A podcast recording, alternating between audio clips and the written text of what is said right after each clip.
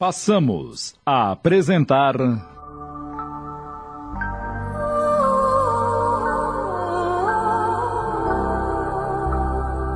Renúncia. Minissérie de Tony de França em 20 capítulos da obra psicografada por Chico Xavier, ditada pelo Espírito Emmanuel.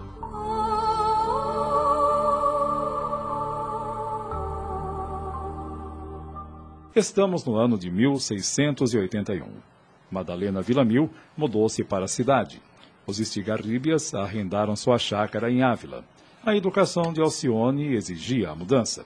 A pobre senhora, já prematuramente envelhecida, talvez já buscava as regiões da morte, não fosse pelos cuidados pelo hobby e o grande apego à filha dotada de raras virtudes.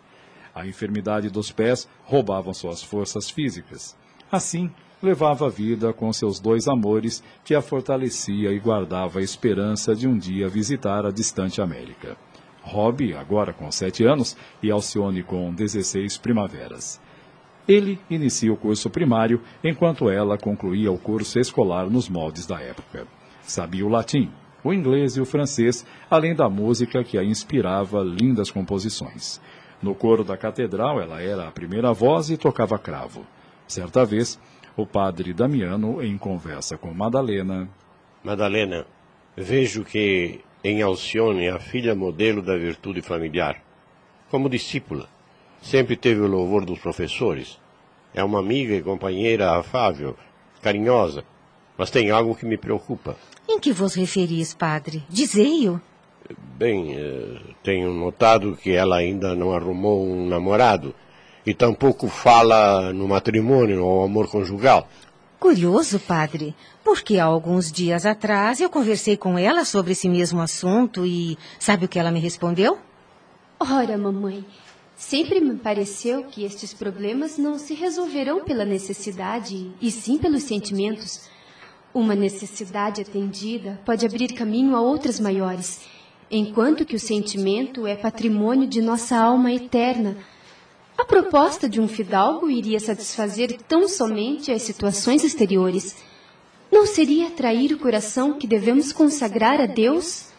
Padre, meu amigo e conselheiro, diante dessas colocações, sinto conforto em meu coração de mãe, mas, por outro lado, Rob, meu filhinho adotivo, inquieta meu espírito devido à sua rebeldia constante. Ele é o oposto de Alcione. Outro dia chegou em casa num pranto convulsivo que dava pena. E o que foi que aconteceu? Sabe o que ele me respondeu? Mãe, eu não vou mais à escola do padre Damiano. Mas por que, meu filhinho? Os meninos disseram que a senhora não é minha mãe e que eu sou escravo dos portugueses. Ah, não deves dar importância a isso, Rob. Você é um bom menino, é obediente. Talvez esqueceste de rezar o Pai Nosso pela manhã. É, me esqueci mesmo. Mas vou rezar agora mesmo. Faça isso mesmo. A prece sempre alivia o coração. E naquele momento, o pequeno ajoelhou-se, cruzou as mãos e orou. E ao terminar, sua mãe adotiva disse-lhe: Filho querido, as palavras do Pai Nosso são rogativas que o próprio Jesus nos ensinou. Perdoai as nossas dívidas, assim como perdoamos aos nossos devedores. Daí, se não perdoares aos teus amiguinhos, como poderás enfrentar as dificuldades do mundo? Mas, mamãe, veja, a Alcione é branca e eu escuro. Ela tem cinco dedos numa mão e eu só tenho dois. Ah, Deus quis assim, meu filho. Então, Deus não é tão bom assim como a senhora sempre diz. Alcione, que a tudo ouvia, interferiu e. Ora, Rob, chega de recriminações. Mamãe já te aconselhou, já rezastes, já te pedimos para perdoar. Agora chega de tolices e vamos já para a aula de música. Tudo corria sem maiores novidades no lar de Madalena. Certa vez, Padre Damiano trouxe a notícia da chegada de seu único sobrinho, que estava num seminário romano, e que ele já o cuidara por três anos de sua primeira infância. Madalena, tenho uma notícia a lhe dar. Trata-se do meu sobrinho Carlos Flanagan, a quem tenho muito apreço desde sua infância. Quando sua mãe, minha irmã, viuvou e a solidão tomou conta dela, nem sua criança, tampouco a religião, conseguiram afastá-la da tristeza que acabou levando à morte. Numa carta que ela deixou, expressou o desejo de ter seu filho internado num seminário romano. Legou-lhe uma pequena fortuna para os estudos e hoje ele é um sacerdote. É, não deixa de ter sido uma tarefa árdua e, ao mesmo tempo, para fazer a vontade da mãe, que não quis que seu filho viesse a sofrer tal qual ela num casamento. Francamente, eu nunca concordei com a vontade de minha irmã, pois acredito que o sacerdócio deve ser visto como uma vocação, uma tarefa sagrada. E Carlos foi levado ao seminário contra a vontade, creio eu. E quando chega o padre Carlos? No momento ele está na Irlanda, onde celebrou sua primeira missa por obediência aos parentes. Creio que deverá chegar em Ávila em breve. Tenciono tê-lo ao meu lado, pois ainda não desisti dos sonhos de uma viagem à América e ele poderá vir a substituir-me. Decorridos mais ou menos 30 dias, eis que Carlos Flanagan chegava de surpresa a Ávila para colaborar com o tio nos serviços da igreja de São Vicente. Alto, magro, olhos lúcidos, boa aparência, beirando seus 30 anos, impressionava pelo fino trato pessoal. Padre Damiano o apresentou a Madalena e a filha. Madalena, este é meu sobrinho, Padre Carlos. E esta é Alcione, e sua filha. Muito prazer em conhecê-lo, padre. Seja muito bem-vindo a esta casa e em Ávila. Algo de estranho aconteceu durante as apresentações quando ele e Alcione se entreolharam. Ambos sentiram um magnetismo que parecia se conhecessem de algum lugar.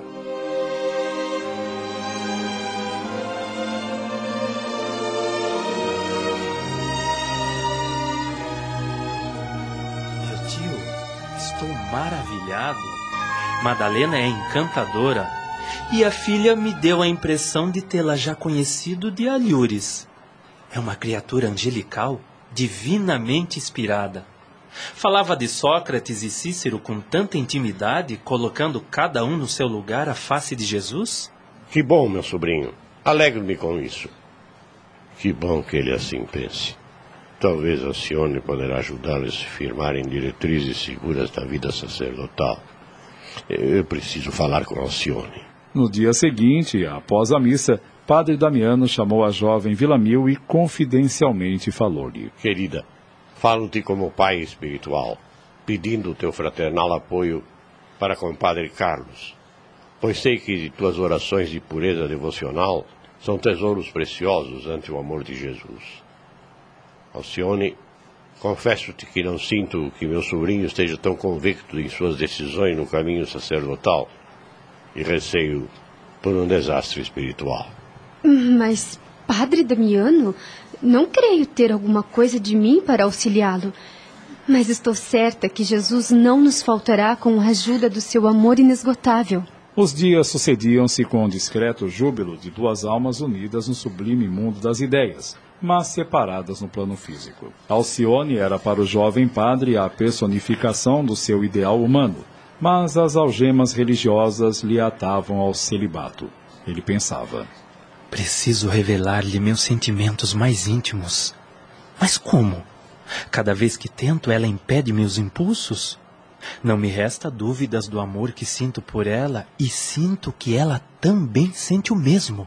Padre Damiano estava feliz com a presença do sobrinho que irradiava alegria e contentamento de estar em Ávila, mas ignorava o drama silencioso de dois corações. Estamos apresentando. Renúncia. Voltamos a apresentar. Renúncia.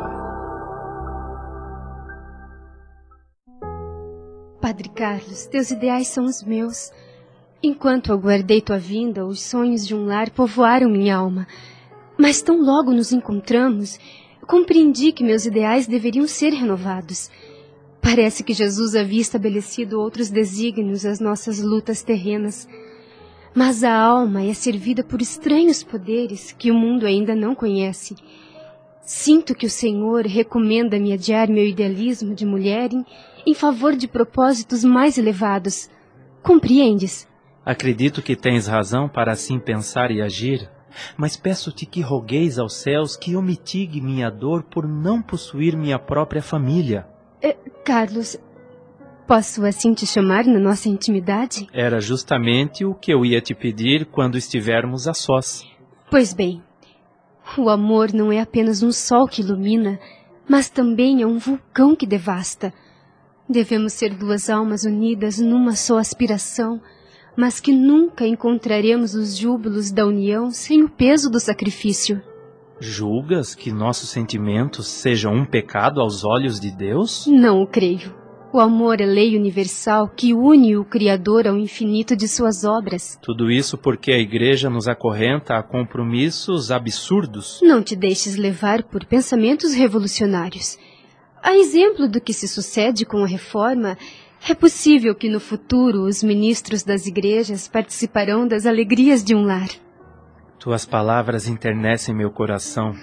Nunca ouvi antes comentários tão justos relativos ao sacerdócio. Sua inspiração sublime não cicatriza de todo minha chaga espiritual, mas tenhas certeza que engrandeceu aos meus olhos a tarefa apostólica da minha responsabilidade no caminho para Deus. Para Alcione era preciso conservar-se com Cristo, ainda que o mundo lhe fosse adverso. Lutaria contra si mesma até o fim. A luta interna de ambos continuava.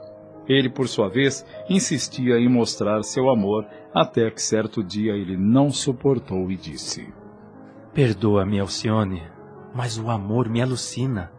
Tua imagem me preocupa a mente e o coração.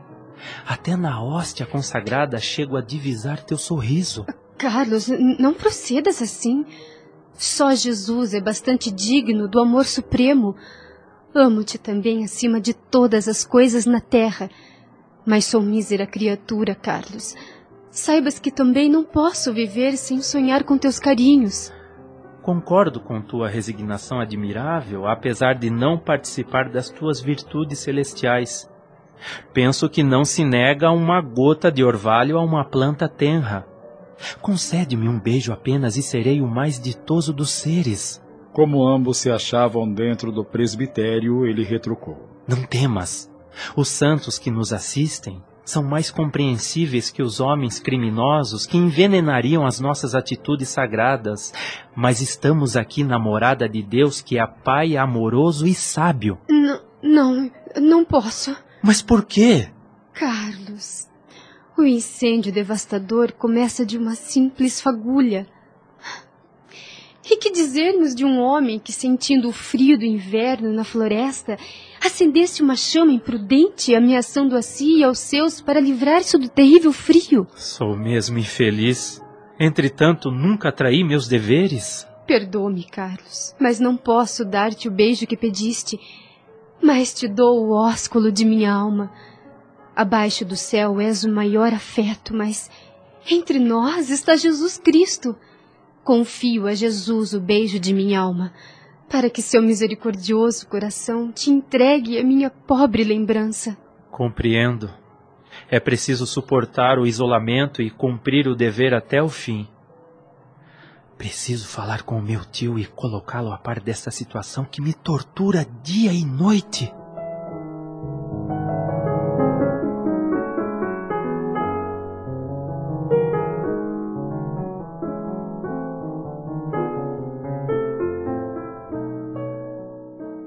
Meu filho, meu querido sobrinho, trata-se deveras de uma situação melindrosa, mas acredito que devemos participar a viúva Villanil para que ela também tome parte de uma decisão.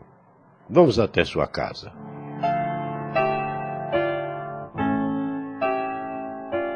Padre Damiano, Padre Carlos, eu já os considero quase como membros de minha família e a narrativa desse fato me surpreende sobremaneira que para o meu coração de mãe é tudo muito estranho, pois jamais poderia imaginar que entre minha filha e o padre Carlos pudessem existir laços afetivos de tal natureza. Senhora Villamil, o que meu tio expôs não passa por enquanto de pretensão minha.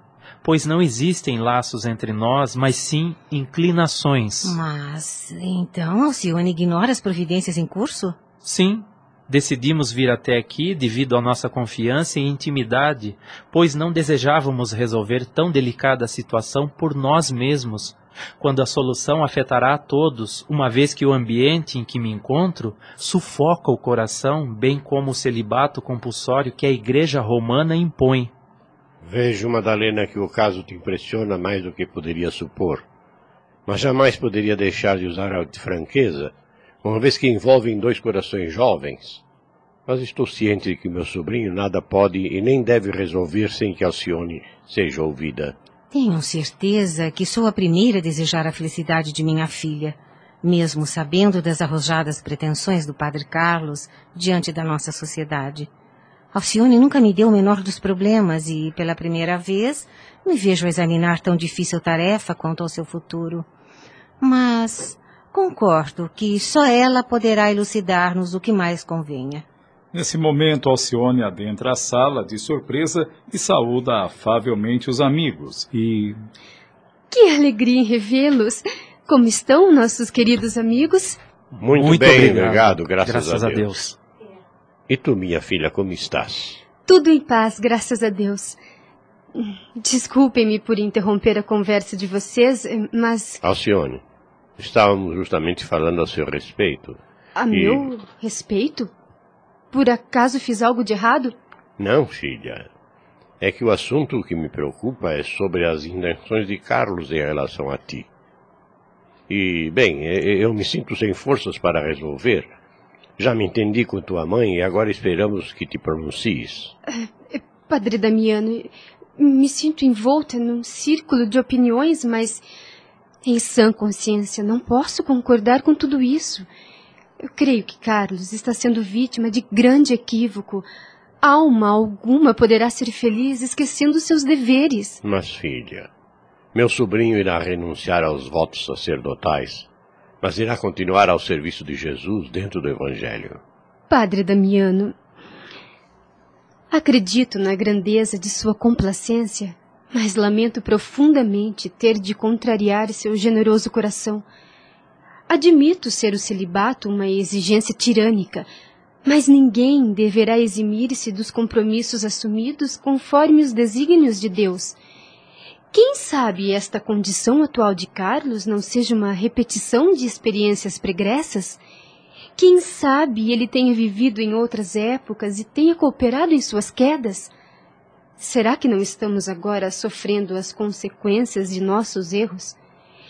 Mesmo que assim não fosse, os desígnios de Jesus são sublimes e insondáveis. E, e confesso, mamãe, que tenho sim uma enorme afeição por Carlos. Acredito não sermos os únicos a sofrer. Outras almas, tão sinceras quanto as nossas, também estarão sofrendo e confiando na bondade do Mestre Jesus. Estes relatos radiofônicos nos mostram a problemática do ser humano no que diz respeito ao egoísmo e falta de consideração, criando situações danosas para o futuro.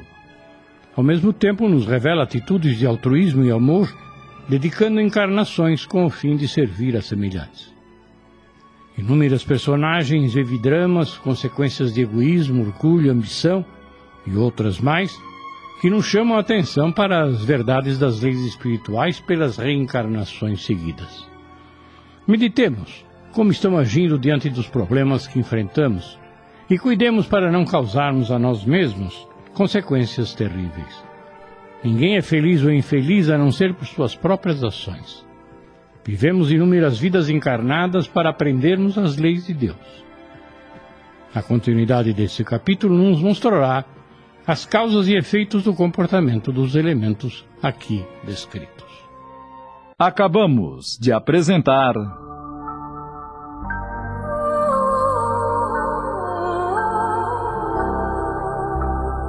Renúncia.